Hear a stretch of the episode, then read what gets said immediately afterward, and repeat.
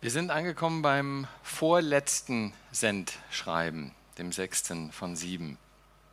Und heute geht es um das, kann man sagen, das Sahnestückchen aus den ganzen Sendschreiben, wo wirklich über alles gelobt wird. Deswegen habe ich auch das betitelt als Philadelphia, die Stadt, wo heute das Sendschreiben hingeht. Wer mit wenig Kraft so Gutes schafft. Wie gesagt, auch wieder wichtig in dem ganzen Zusammenhang. Ähm, ich kann hier viel erzählen aber es ist wichtig, dass ihr versucht zu hören, was der Geist euch sagt. Und dazu haben wir ja diese entsprechende Tabelle immer dabei gehabt, um das auch zu notieren oder ihr könnt es auch euch sonst irgendwie hinschreiben. Nur wenn es euch nicht hinschreibt, ist die Wahrscheinlichkeit, dass es verloren geht, recht hoch. Und das wäre schade die Stadt Philadelphia. Wir gehen weiter im Landesinnere. Wir haben ja schon längst die Küste verlassen und ähm, wir gehen auf diesem Weg. Das war einer der Haupthandelsstraßen, die es damals in dem Reich gab. Und zur Stadt Philadelphia. Und ich habe das, nachdem wir ja letztes Mal bei Sardis wirklich so an einem Tiefpunkt angelandet waren, was ich angegeben habe mit so einem ähm, traurigen Gesicht und einem Totenkopf, weil sie ja gesagt wurde, du meinst, dass du lebst, aber ähm, in Wahrheit bist du tot, sind wir jetzt hier bei Philadelphia, wo wirklich das Licht aufgeht, wo wirklich Jesus ganz begeistert von dieser Stadt redet. So, und was war das bei Philadelphia? Also wir wissen leider über die Historie nicht so viel. Es gibt auch, also ich habe kaum irgendwie archäologische Sachen gefunden. Ich hatte erst was Archäologisches gefunden, habe dann festgestellt, oh, das ist aus einer falschen Stadt, konnte ich es wieder rausnehmen. Ähm, aber was wir wissen, ist, dass die Stadt ähm, sehr intensiv von Erdbeben getroffen wurde, wohl äh, 17 nach Christus und dann mit Nachbeben, wohl auch nochmal so 23 nach Christus, wurde diese Stadt regelrecht zerstört, weil es so ein starkes Erdbeben gab. Und äh, da das Ganze ja auch zur römischen Provinz gehörte, wurde die Stadt wieder aufgebaut. Tiberius, der damalige Kaiser, hat das äh, sehr intensiv gemacht und hat die Stadt so intensiv unterstützt, dass sie sehr dankbar waren dafür und ähm, gab dann diesen Stadtnamen, dass es auch Neo Caesarea gesprochen wird, um sozusagen den römischen Kaiser wieder zu ehren. Und die Besonderheit war, es gab dort auch einen Tempel, ähm, vielleicht sogar mehrere, wahrscheinlich mehrere, und ähm, Persönlichkeiten, die man sehr wertschätzte, hat man auf den Säulen dieses Tempels verewigt. Da hat man den Namen draufgeschrieben, im Sinne von erstens mal der Ehrung nahe bei den Göttern und zweitens, ähm, das bleibt. Dieser Name, äh, der geht nicht verloren. Diese Säule, die wird sozusagen auf ewig stehen. Nun, das Umfeld war ähm, viel vom Ackerbau geprägt, es wurde viel angebaut, unter anderem auch Wein ähnlich wie hier jetzt bei uns in der Gegend. Und man hat dort dann auch natürlich als zentrale Verehrung den ähm, Dionysos gehabt oder auch Bacchus, eben den Gott des Weines. Und dafür gab es auch den großen Tempel dann. Ähm, allerdings war das ein Problem, weil der Weinanbau stand in Konkurrenz zum italienischen Wein. Und äh, der Kaiser Domitian, der ja so ungefähr um 100 nach Christus da regierte, der hat dann ähm, sozusagen gesagt, naja, die Hälfte von eurem Wein, die lasst er mal verkümmern, das macht er, äh, das bestellt er nicht mehr und die andere Hälfte, okay, die könnt ihr von mir aus noch so ein bisschen machen, dass nicht zu viel Wein kommt, weil wir wollen ja unseren italienischen Wein ein bisschen pushen. Also es gab damals auch schon Handelsabkommen mit Beschränkungen, ist ganz interessant. Insofern waren um die Zeit Jetzt sind wir nicht mehr so bei 17 oder 20 nach Christus, sondern 100 nach Christus war die Stadt jetzt nicht unbedingt mehr so gut auf die Römer zu sprechen. Was ich noch gefunden habe in Wikipedia, fand ich ganz interessant, dass es eine der wenigen Gemeinden ist, die auch die muslimische Eroberung wirklich überlebt hat. Während als sozusagen sich das muslimische Reich ausbreitete, alle christlichen Gemeinden eigentlich ähm, verschwanden, wie auch immer das gemacht wurde, ähm, blieb anscheinend in Philadelphia eine Gemeinde übrig, die auch innerhalb des muslimischen Reiches weiter bestehen konnte. Und das ist hochinteressant. Und man hat Belege gefunden, dass bis ins 19. Jahrhundert das kam, Ähm, was dann passierte, dann gab es ja ähm, nach dem Ersten Weltkrieg, hatten wir bei Izmir drüber geguckt, dass die Engländer da erst reinkamen. Dann gab es die Gründung der Türkei 1922 durch Atatürk. Da wurden die Griechen alle sozusagen auch wieder zurückgedrängt, rausgedrängt. Und da hörte dann auch Philadelphia als Gemeinde aus, auf zu existieren. Es gibt allerdings bei Athen, wurde dann in der Zeit gegründet, ein Neu-Philadelphia.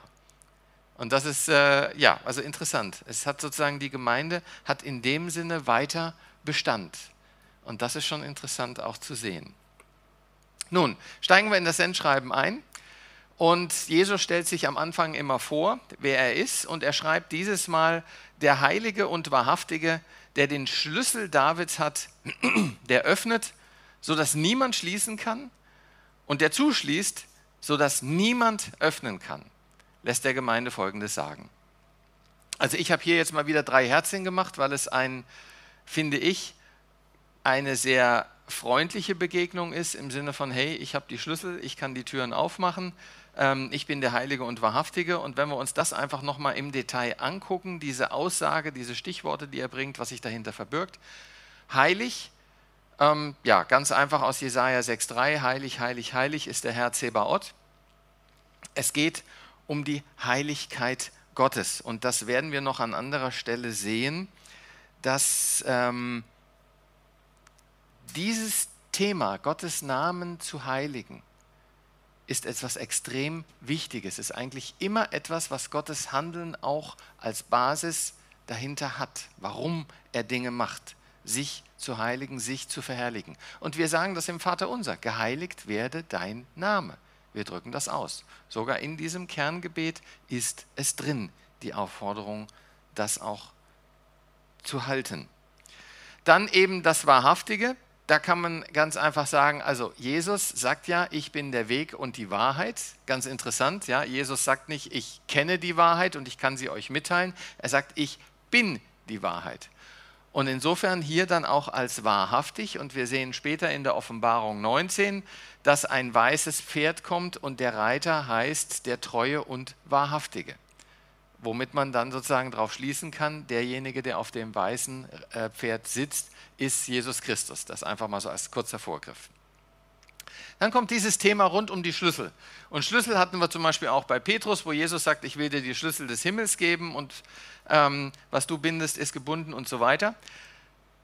Hier spricht er von nicht Schlüssel des Himmels, sondern Schlüssel von David. jetzt wäre ganz interessant, was, was sagt das aus? Nun, in Jesaja 22 werden Schlüssel übergeben, die Schlüssel Davids, und da wird mit ausgedrückt, dass es die Schlüssel sind, um die Palasttüren zu öffnen. Man, was man dort macht, ist, dass man im Prinzip den Zugang zum König aufmachen kann oder schließen kann. Wenn Jesus sich als Weg bezeichnet, wenn er derjenige ist, der uns den Weg öffnet zum König, zum Vater, zu Gott, und wenn er auch derjenige ist, der sagt, du kommst hier nicht rein, dann entspricht das Johannes 14,6, wo Jesus sagt, ich bin der Weg und die Wahrheit und das Leben. Niemand kommt zum Vater, denn durch mich. Er hat die Schlüssel Davids. Er kann die Tür zu Gott aufmachen und er kann sie schließen. Und niemand anders kann das. Niemand kommt zum Vater, denn durch mich. Also da finde ich, passt das alles schön wieder zusammen. Nun, jetzt kommt am Anfang normalerweise das Lob der Gemeinde und so fängt Jesus auch an. Ich kenne dein Tun. Das Interessante ist aber, dass er gar nicht über die Gemeinde jetzt gleich spricht, sondern dass sein erster Ansatz ist, ich habe dir eine Tür geöffnet, die niemand schließen kann. Also er redet gar nicht darum, was die Gemeinde tut, sondern er redet darüber, was Jesus für die Gemeinde getan hat.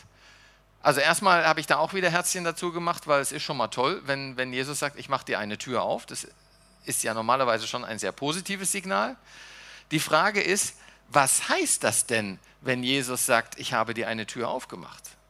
Wofür? Wo führt die Tür hin? Und wenn wir da ins Neue Testament schauen, dann sehen wir an verschiedenen Stellen, dass von geöffneten Türen dann gesprochen wird, wenn es darum geht, Arbeit der Mission, Arbeit der Evangelisation. Einfach mal drei Stellen aus Apostelgeschichte ähm, wo Paulus unterwegs ist und äh, schreibt, Gott hat den Nichtjuden wirklich die Tür zum Glauben geöffnet. Tür geöffnet zum Glauben. Sprich, dass Leute zum Glauben kommen. Oder dann im 1. und 2. Korintherbrief schreibt er, der Herr hat mir die Tür für eine wirksame Arbeit geöffnet. Das war bezogen auf Ephesus, wo er sozusagen auch Gottes Wort verbreitete. Also auch wieder Tür öffnen, dass Menschen bereit sind, das Wort aufzunehmen, dass Menschen bereit sind, zum Glauben zu kommen, dass Gott die Herzen öffnet, sprich die Tür öffnet. Und ebenfalls im 2. Korinther, als ich mit der Freudenbotschaft von Christus nach Troas gekommen war, und der Herr mir dort die Tür zu den Menschen weit aufgetan hatten. Das heißt, offene Tür heißt hier sehr wahrscheinlich das Thema, dass die Gemeinde in Philadelphia die Möglichkeit von Gott bekommt, Menschen zum Glauben zu bringen. Wir werden das nachher auch noch sehen, dass das passt. Und jetzt kommt dieser, finde ich, sehr zentrale Satz in diesem Schreiben. Du hast nur wenig Kraft. In anderen Bibelübersetzungen wird von einer kleinen Kraft gesprochen. Ähm, du hast dich nach meinem Wort gerichtet und zu meinem Namen bekannt. Wenig Kraft heißt ja erstmal wenig tun.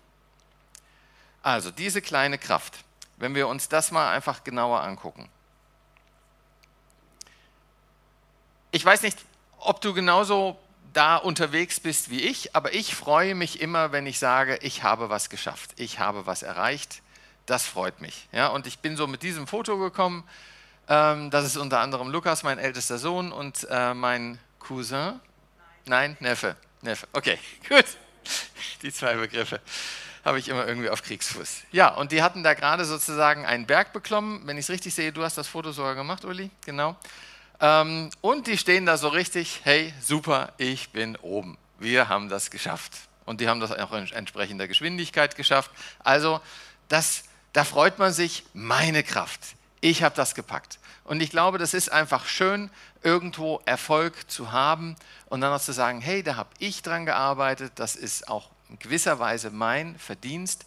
Also mir tut das gut, muss ich ganz ehrlich sagen. Nun gibt es sozusagen die Kehrseite, wenn du sagst, du bist echt am Ende. Und äh, den kleinen Piepmatz, den haben wir gefunden. Das ist so die, die Ausfahrt bei uns ähm, in Jugendheim und da ist ein Tor und ich gehe mal davon aus, dass er gegen das Tor gedonnert ist und dann da unten lag, weil er lag ganz ruhig da und musste sozusagen erstmal ein bisschen wieder zu Sinnen kommen irgendwann ist er dann weggeflogen, aber es hat mir Zeit gegeben, die Kamera zu zücken und ein schönes Foto zu machen. Aber wenn man ihn da erstmal so liegen sieht und auch, dass er wirklich nicht mehr die Kraft hat zu fliehen, obwohl ich sehr nahe bei ihm war und er sich sicherlich nicht wohl gefühlt hat, er kann einfach nicht. Er hat eine kleine Kraft. Und ich hätte ohne weiteres ihn nehmen können und so weiter, er hätte nichts machen können. So, also insofern diese Symbolisierung, ich habe mal die kleine Kraft und die große Kraft. Und das ist das Interessante, dass Jesus hier in dieser Gemeinde eigentlich diese kleine Kraft gar nicht als negativ anspricht. Nach dem Motto im Sinne von, du machst nichts, du kannst nicht viel schaffen, sondern du hast eine kleine Kraft, aber trotzdem voll des Lobes. Und das ist ganz interessant, weil Gott möchte, dass wir in Abhängigkeit mit ihm unterwegs sind. Dass wir eben nicht als eigene selbst unterwegs sind, dass wir uns nicht selbst zu Göttern machen, wie im Sündenfall beschrieben ist, das Attraktive, hey, du kannst mehr sein, das, was du geschenkt kriegst, reicht nicht, du musst selbst an das Ruder gehen, du musst selbst Gott werden. Das war die Versuchung. Und das ist hier auch eigentlich mit der kleinen Kraft, dass gesagt wird, wenn du nicht viel Kraft hast, dann bist du immer in Abhängigkeit von der Umgebung. Also ich hatte ja mal bei, bei meinem Auto das Thema, dass das Auto plötzlich gesponnen hat und auf der Autobahn ist nur noch, waren 30 Stundenkilometer drin, nee 80 Stundenkilometer drin. Mehr ging nicht. Und äh, die Motorlampe warnte auch und ich bin das normalerweise gewohnt auf der Autobahn, wenn irgendwo ein langsameres Auto ist, dann ist da eine Lücke, okay, Gang rein, Gas geben, überholen. Das ging nicht mehr denn das Auto hatte nur noch eine kleine Kraft, sprich ich hatte nur noch eine kleine Kraft zur Verfügung. Und insofern musste ich viel genauer schauen, ist da jetzt eine große Lücke, kommt dann niemand Schnelles angefahren, dass ich dann vielleicht mal einen, der weniger noch als 80 fährt, ähm, dann überholen kann. Und meistens wurde ich sogar überholt. Also du musst dir einen ganz anderen Fahrstil angewöhnen, viel mehr Rücksicht nehmen, weil du selbst nicht mehr so viel bestimmen kannst. Kann auch mal sehr lehrreich sein, das einfach mal auszuprobieren. Aber schön ist es nicht. Du hast nicht mehr die Kontrolle. Du gibst alles ab. Das kann unangenehm sein. Du bist wie ausgeliefert. Aber Gott möchte, dass wir in Abhängigkeit zu ihm leben. Und es gibt unterschiedliche Weisen, wie wir mit Gott umgehen können. Also es gibt zum Beispiel einfach die Möglichkeit, dass man bittet, Gott, gib mir Kraft, dann kann ich machen. Nach dem Motto, einmal Powerriegel durch Gebet und jetzt kann ich loslegen. Dann habe ich wieder die Kontrolle. Ich habe mich einmal mit Gott kurz geschlossen, Akku aufgeladen, jetzt geht's los. Bis der Akku wieder unten ist, dann gehe ich wieder ins Gebet und so habe ich wie so eine Sägezahnkurve, dass ich immer wieder auftanke bei Gott, dann aber wieder komplett selbst unterwegs bin. Wenn ihr das Buch kennt, nicht, ähm, nicht wie bei Räubers, ist so ein Kinderbuch, da ist ja auch eine Geschichte drin von einem kleinen Jungen, der erst bei Räuber ist und der wird dann von einem König sozusagen da rausgeholt und lernt eine ganz andere Art vom Leben fertig. Und irgendwann denkt er, jetzt habe ich es kapiert und ich muss für den König jetzt richtig hier was machen. Und er arbeitet und arbeitet und ist abends völlig fertig. Und die anderen schaffen das irgendwie viel einfacher, bei denen sieht das viel leichter aus. Und er versteht nicht warum. Und dann kommt, kommt er irgendwann zum König, so total erschöpft, und der König fragt ihn dann auch, hey, was los? Und dann erzählt er so, na, ich versuche da richtig hier Tolles für dich zu machen. Und er sagt, ja, das ist schön, aber du machst es aus eigener Kraft. Komm doch einfach öfter mal bei mir kurz vorbei und dann, dann geht das viel leichter. Und das ist auch wieder hier, dass man nicht sozusagen mal zu Gott geht, wenn man merkt, ich bin völlig am Ende, okay, dann baut er einem wieder auf und dann kann ich erstmal wieder loslegen. I've got the power sondern wirklich mit ihm unterwegs ist.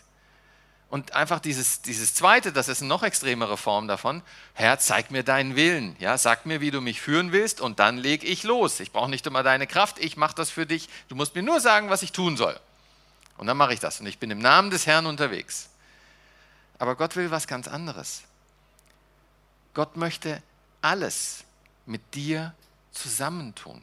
Er möchte nicht irgendwo so eine Momentaufnahme von, da sind wir mal toll zusammen und dann machst du das und dann benimmst du dich gut, sondern er möchte die gesamte Wegstrecke mit dir unterwegs sein. Es heißt auch nicht, wenn wir zum Glauben kommen und den Heiligen Geist empfangen, dass sagen, der kommt dann mal immer wieder kurz vorbei und gibt mal immer wieder so ein Sendschreiben ab, sondern er lebt in uns, er begleitet uns als permanent anwesend mit uns weil er mit uns gehen möchte. In jeder Lebenslage, sei es in der freudigen, sei es in der traurigen.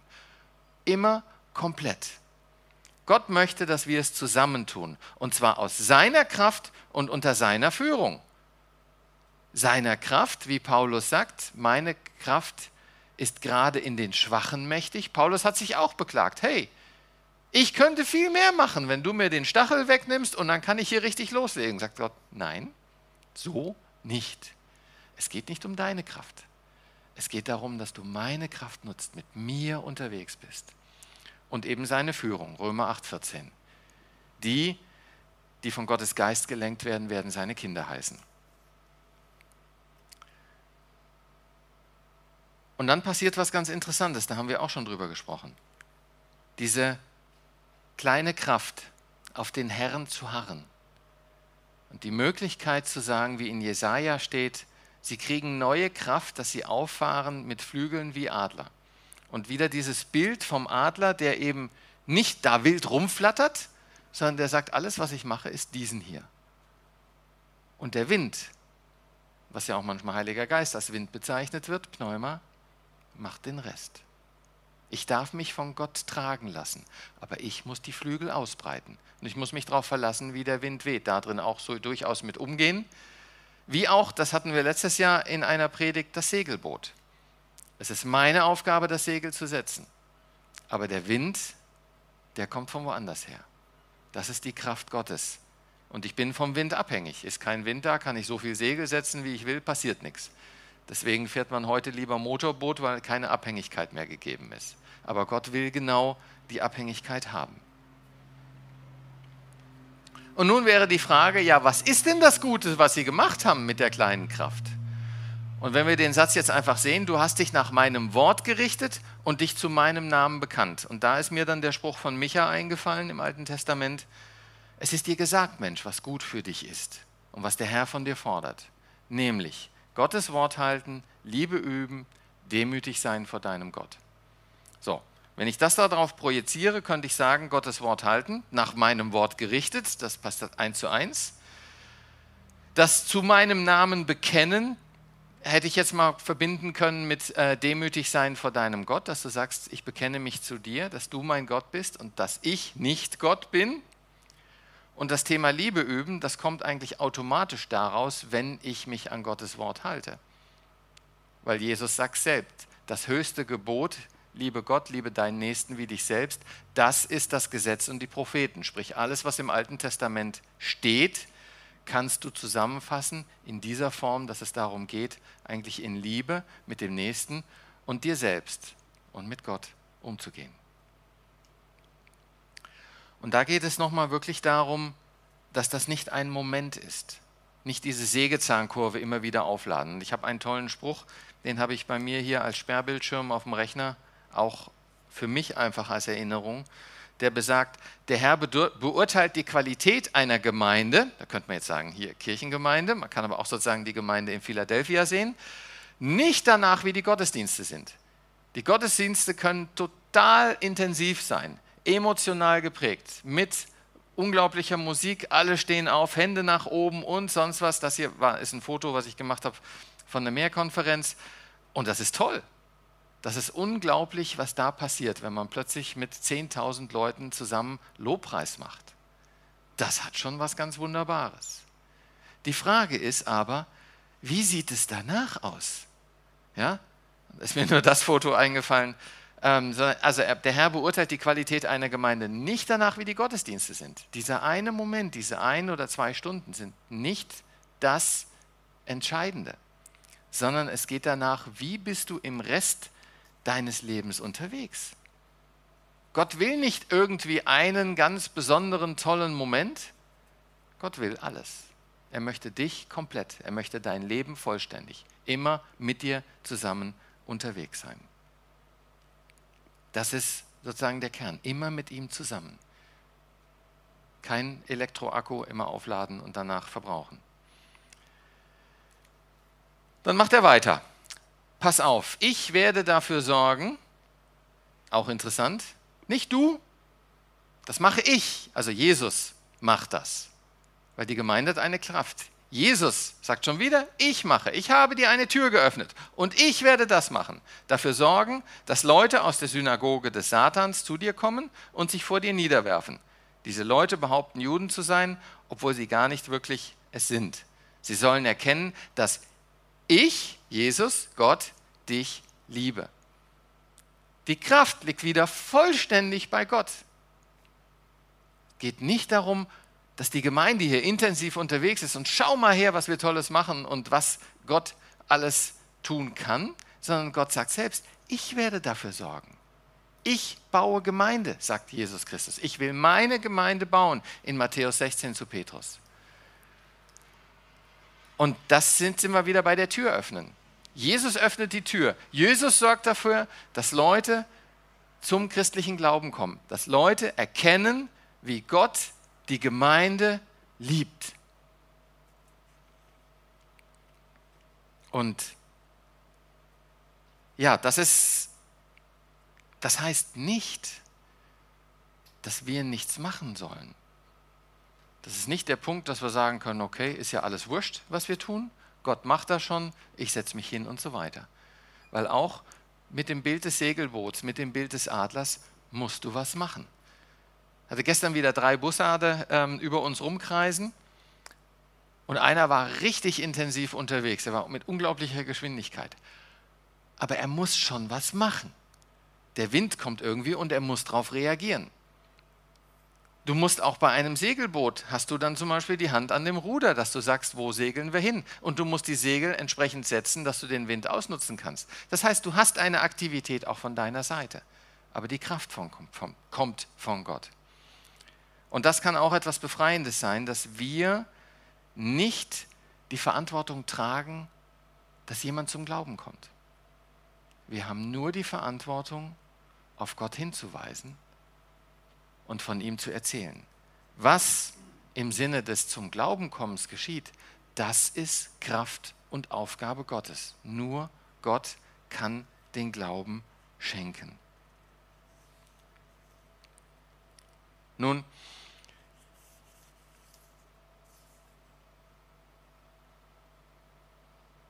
das Interessante ist, es geht hier, die Leute sollen erkennen, dass ich dich liebe. Es geht um Gottes Herrlichkeit. Da hatte ich vorhin schon mal ähm, drüber gesprochen. Die Herrlichkeit Gottes, dass wir seinen Namen verehren. Und ich, das Interessante ist, wie ernst ihm das ist. Ich habe hier einfach nochmal aufgeschlagen, ähm, 2. Mose 14. Das ist die Stelle, wo sozusagen Israel wurde befreit aus der Sklaverei von dem Pharao, ist in der Wüste unterwegs und steht jetzt plötzlich vor dem Schilfmeer und kommt nicht weiter. Und jetzt kommt ja noch mehr, jetzt kommt der Pharao von hinten, das wird auch ganz interessant, und jetzt schreibt er in Vers 4. Und ich will das Herz des Pharaos verstocken, damit er ihnen, also den Israeliten, nachjagt. Und ich will mich am Pharao und an aller seiner Macht verherrlichen. Und die Ägypter sollen erkennen, dass ich Herr bin. Und dann wird später wird auch beschrieben, wie er das macht. Also er sagt ja dann zu Mose, ähm, der Herr wird für euch kämpfen, aber ihr sollt stille sein. Und dann geht es los. Siehe, ich will das Herz des Pharaos verstocken, sodass sie hinter euch herziehen. Inzwischen war ja sozusagen das Wasser geteilt und Israel konnte sozusagen mitten durch das Wasser laufen. Und jetzt sorgt er dafür, dass die anderen hinterherkommen und danach begräbt er sie ja unter dem Wasser. Ich will mich an dem Pharao und an all seiner Macht, an seinen Wagen und an seinen Reitern verherrlichen. Und die Ägypter sollen erkennen, dass ich der Herr bin, wenn ich mich an dem Pharao und seinen Wagen und seinen Reitern verherrliche. Der Punkt, dass er das gemacht hat, auch die zehn Plagen, da steht dasselbe drin, aber hier auch gegen die Armee des Pharaos, dass Gott ganz klar sagt, ich bin Gott. Du bist es nicht, lieber Pharao. Und Israel, erkenne bitte, dass ich Gott bin. Genau das gleiche, was hier steht. Sie sollen erkennen, dass ich dich liebe, dass ich dahinter stehe, ich Gott. Und wir haben es, lasst euer Licht leuchten, damit die Leute sehen eure guten Werke und wen sollen sie preisen? Den Vater im Himmel. Nicht mich, wenn ich irgendwas Gutes tue. Ich soll das Gute tun und ich soll mein Licht leuchten lassen. Alles wunderbar. Aber es geht darum, dass sie Gott erkennen, dass wir auf ihn zeigen und er verherrlicht wird. Das geht quer durch die Bibel durch. Das ist der Punkt, um den es geht. Jesus verherrlicht den Vater und wird in diesem als Gott verherrlicht. Jetzt ist dein Sohn verherrlicht, was er sagt. Gott wird verherrlicht in dem Ganzen. Das klingt vielleicht etwas befremdlich. Also als ich das das erste Mal so gesehen habe, fand ich das irgendwie etwas ja, schräg. Da leiden ein Haufen Leute, ein Haufen Leute kommen um, um sozusagen Gott zu verherrlichen. Das ist etwas, wo ich sage, habe ich eine gewisse Schwierigkeit mit umzugehen. Ich kann schon ganz klar sehen, es geht um Gott. Alles andere ist vergänglich. Gott nicht. Und Gott ist das Einzige, was jedem hilft, zu einem Ziel zu kommen, was etwas Gutes beinhaltet. Alles andere nicht. Deswegen liegt da schon ein Nachdruck drauf, zu erkennen, wer Gott ist und Gott ins Zentrum zu rutschen, weil sonst verlierst du das. Was wir auch erkennen im Gegensatz zu ähm, der letzten Stadt Sardes, hier gibt es Widerstand. Es gibt eine Synagoge des Satans, es gibt zwischen dem, es wird auch später von einem Kampf gesprochen. Und dann geht es ähm, nochmal weiter. Weil du meine Aufforderung zur Standhaftigkeit beherzigt habt, werde ich auch dich bewahren vor der Zeit der Versuchung. So, das gibt ganz viel Spekulation, ob das jetzt die Zeit des Trübsals ist und die Entrückung des Menschen. Ich möchte darauf nicht tief eingehen, weil ähm, es ist ohnehin schwer, das zu beantworten. Nur muss man aufpassen mit den Übersetzungen. Hier steht vor der Zeit der Versuchung. Wenn da sogar steht von der Zeit der Versuchung, wäre es ganz klar, dass es sozusagen ähm, die Gemeinde vor der Zeit des Trübsals entrückt wird. Ähm, wenn es in der Zeit des Versuchungs stünde, dann wäre es auch klar, dass man sagt, die Gemeinde ist in der Zeit auch anwesend, aber Gott schützt sie da drin. Hier wird aber eine andere Präposition benutzt, die verschiedenes bedeuten kann. Aus, von, unter, durch. Und es sind irgendwie beide Sachen möglich. Also was das nun genau aussagt, ob es eine Entrückung vorher gibt oder nicht, meine persönliche Meinung, aber wir werden ja in die Offenbarung noch stärker reingehen, meine persönliche Überzeugung ist, dass wir nicht vor dem Trübsal entrückt werden, sondern dass wir auch da mit reingehen. Aber da gibt es sehr unterschiedliche Sichten und das ähm, ja, muss man vorsichtig sein. Dann kommt was ganz Besonderes. Es gibt keine Kritik bei der Gemeinde. Wie in Smyrna, diese Gemeinde, da gibt es nichts, wo Jesus sagt, da musste verbessern, sondern es geht ganz einfach nur, wer den Kampf besteht, werde ich, und jetzt sind wir bei dem Thema, zu einer Säule in meinem Tempel machen. Interessante Parallele, wo in Philadelphia ähm, auch auf die Säulen wurden besondere Personen geschrieben. Das greift hier Jesus auf, damit die Leute das wirklich sozusagen koppeln können. Und er wird diesen Platz für immer behalten. Aber den Kampf muss ich bestehen. Auch eine ganz klare Aussage, es ist jetzt nicht unbedingt wenn ich mit Jesus unterwegs bin, alles Paletti. Ich werde weiterhin in einem Kampf unterwegs sein. Ja, gut, Säule hatten wir gerade. Und dann geht es noch, wird gesprochen von einem neuen Namen der Stadt. Und das könnte man auch noch äh, überlegen, ob das damit zusammenhängt, dass der Name Philadelphia teilweise in Neues Caesarea umbenannt wurden. Haben vielleicht ja auch nicht welche drüber gefreut. Aber hier geht ganz klar, du wirst in eine Stadt kommen, das neue Jerusalem, das trägt meinen Namen, du trägst meinen Namen, wie wir getauft werden auf den Namen Gottes.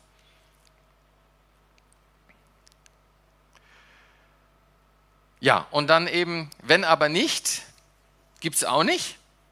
Also es gibt null Kritik in dieser Gemeinde, trotz kleiner Kraft. Das finde ich schon irre. Wenn man das jetzt zusammenfasst, dann komme ich sozusagen zu dem Begriff, macht alles richtig, trotz kleiner Kraft. Und interessant ist, wenn man mal weiter oben bei Smyrna guckt, da heißt es, du bist reich trotz Armut. Hier heißt es, du machst alles super, trotz kleiner Kraft. Die Abhängigkeit. Mach ich mich abhängig von Gott oder will ich selbst? Nicht ich lebe, sondern Jesus lebt in mir. Ich muss sterben, Jesus muss in mir leben. Und die Aufforderung, was läuft schief? Nix, durchhalten, so weitermachen. Habe ich einfach kopiert von Smyrna, weil da die Empfehlung dasselbe war. Und das, und das kann uns sehr trösten, glaube ich, wenn wir mal einfach berücksichtigen, auch wenn wir selbst nur eine kleine Kraft haben. Das reicht. Wir müssen nicht die große Kraft haben. Aber wir müssen durchhalten. Wir müssen uns zu Gott bekennen und sein Wort in uns Wirklichkeit werden lassen. Nochmal zurück, der Herr beurteilt die Qualität einer Gemeinde nicht danach, wie die Gottesdienste sind, sondern danach, wie die Menschen nach dem Gottesdienst sind, sprich im Alltag.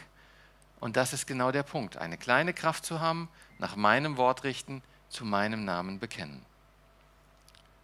So, wenn du jetzt in der Situation bist, dass du sagst, hey, ich fühle mich aber wirklich gerade am Boden, das ist kein Problem. Wir haben letztes Mal darüber gesprochen über den Stuhl, dass man sich einfach mal hinsetzen darf, einfach mal zur Ruhe kommt. Und was soll man wahrnehmen? Die Herrlichkeit Gottes, das Verherrlichte an Gott, das Wunderbare an Gott. Und dann darf man die Flügel spreizen und sich von ihm tragen lassen. Und da hatten wir letztes Mal als letzte Folie dieses, und ich habe es ein bisschen erweitert, sieh nicht auf die Größe des Problems. Und ich erweitere das um Sieh nicht auf die Kleinheit deiner Kraft, sondern sieh auf die Größe deines Gottes und sieh auf die Größe seiner Kraft und lass dir das zu einer Stütze werden, zu einem Heil. Amen.